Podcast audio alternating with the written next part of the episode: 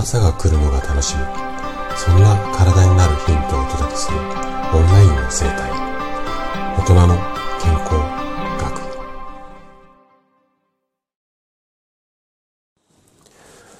おはようございます。体質改善の専門家高田です。生体院の院長をしたり YouTube で健康情報を届けたり24時間いつでも通えるオンラインの生体院を運営したりしています。さて今日はね酒は百薬の長。これは嘘でしたよ。こんなテーマでお話をしていきます。酒は百薬の長。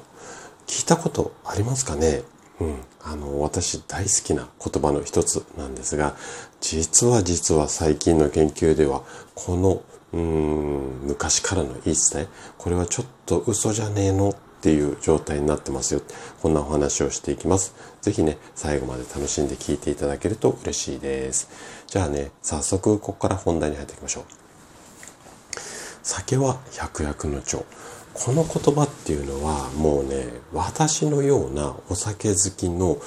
弁解の、まあ、定番中の定番ドストライクの言葉なんですよね。でこの、言葉のね医学的な根拠となるのが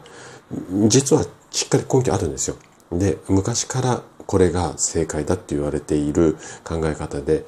J カーブ効果っていう研究データがあるんですね。で、1日の純アルコール量。まあこれぐらいだったら大丈夫だよっていうアルコール度合いっていうのがあるんだけども、これが男性だったら 20g、女性だったら 9g であれば、お酒を全く飲まない人よりも、かえってお酒飲んでる人の方が死亡リスクが減るっていうような、まあ研究データなんですよ。で、このグラフのね、形状が、脂肪曲線の形状が J の字に似ていることから J カーブっていうふうに言われています。で、日本でも似たような研究がなされていて、40歳から69歳の男女11万人を9年から11年追跡した研究結果があるんですね。これかなりですよね。11万人で10年近く追跡強化あ追跡調査をしたのでかなり信憑性あるデータだと思うんですけれどもでねこのデータの中では総死亡率では1日の純アルコール量が 23g 未満で最も死亡リスクが低くなるということが分かっています。で厚生労働省さんが2000年、ちょっと古いデータなんですが、2000年に発表した健康日本21っていう中でも、まあ、節度ある適度な飲酒を心がけると、まあ、健康にいいですよ。こんなことが記載されています。で、この辺のデータが元になって J カーブの根拠になっているので、イコール酒や百薬の長ですよ飲んでも大丈夫ですよっていうような、まあ、理屈、酒飲みの言い分だったんですよね。で、この J カーブ理論っていうのは、私も含めてお酒好きの人間にとっては、めちゃくちゃこう安心感がある材料、うん、ありがたいデータだったんですけれども、実はね、ここから残念なお知らせがあります。これね、すべての病気にこの J カーブ理論が当てはまるじゃないんだよっていうことが最近のね研究データでどんどん明らかになってきちゃっているんですよ。うん、で例えば心疾患心臓にまつわる病気だったりだとかあとは脳梗塞とか糖尿病この辺りについては量が少なくても死亡リスクが高くなるお酒飲んじゃうとまずいよっていうデータがかなり出てきています。ただし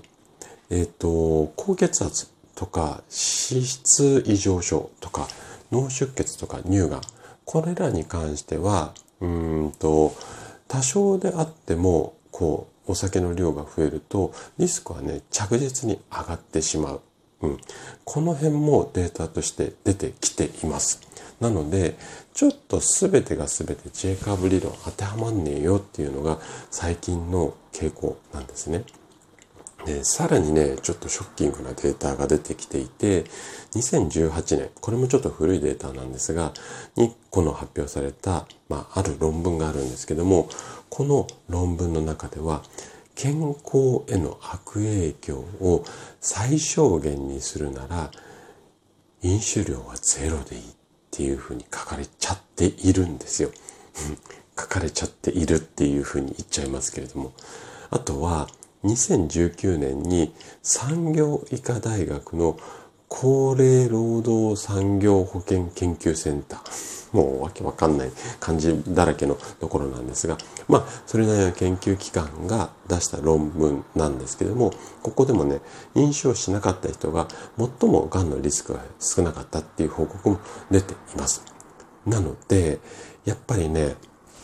お酒に対するメリットっていうのは確かにあります。血、血流が良くなったりとか、ちょっと気分がリラックスしたり。ただ、あの、全部の病気がこう防げるわけでもないし、反対にお酒を飲むことによって発病する、発症するリスクが高くなる病気っていうのもあるので、やっぱりほどほどがいいだろうし、うーん、酒が全て100%